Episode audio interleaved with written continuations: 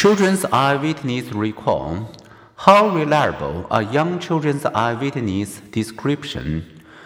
If memories can be sincere, yet sincerely wrong, might children's recollection of sexual abuse be prone to error?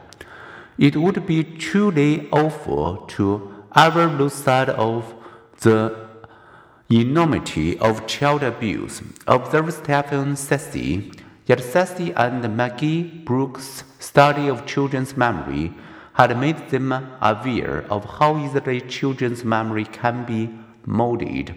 For example, they asked three years old to show an anatomically correct dolls where an pediatrician had touched them. Of the children who had not received genital examination, 55% pointed to either genital or anal areas. In other experiments, the researchers studied the effect of suggestive interviewing techniques. In one study, children chose a card from a deck of possible happenings, and an adult then read the card to them. For example, think real card and tell me if this ever happened to you. Can you remember going to the hospital with a mousetrap on your fingers in interviews? The STEAM adult repeatedly asked children to think about several real and fictitious events. After 10 weeks of these, a new adult asked the same question. The standing result 58% of preschoolers produce false stories regarding one or more events they had never experienced. Here's one. My brother Colin was trying to get blowtorch and I wouldn't let him take it away from me. So he pushed me into the wood piles where the mousetrap was, and then my finger got caught in it. And then we went to the hospital, and my mommy, daddy, and Colin drove me there to the hospital in our van because it was far away, and the doctor put a bandage on this finger. Giving such detailed stories, professional psychologists who specialize in interviewing children couldn't reliably separate the real memory from the false ones nor could the children themselves.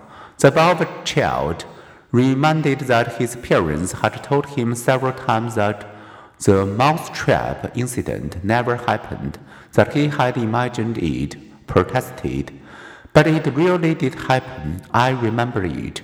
In another experiment, preschoolers merely overheard an erroneous remark that a magician's missing rabbit had gotten loose in their classroom. Later, when the children were subjectively questioned, 78% of them recalled actually seeing the rabbit. The researcher leads me to worry about the possibility of false allegations. It's not a tribute to one's scientific integrity to walk down the middle of the road if the data are more to one side, said Ceci. Children can, however, be accurate eyewitnesses when questioned about their experience in neutral words they understood. Children often accurately record what happened and who did it. When interviewers use less suggestive, more effective techniques, then four to five year old children produce more accurate recall. Children were especially accurate when they had not talked with involved adults prior to the interview, and when their disclosure was made in a first interview with a neutral person who asked non leading questions.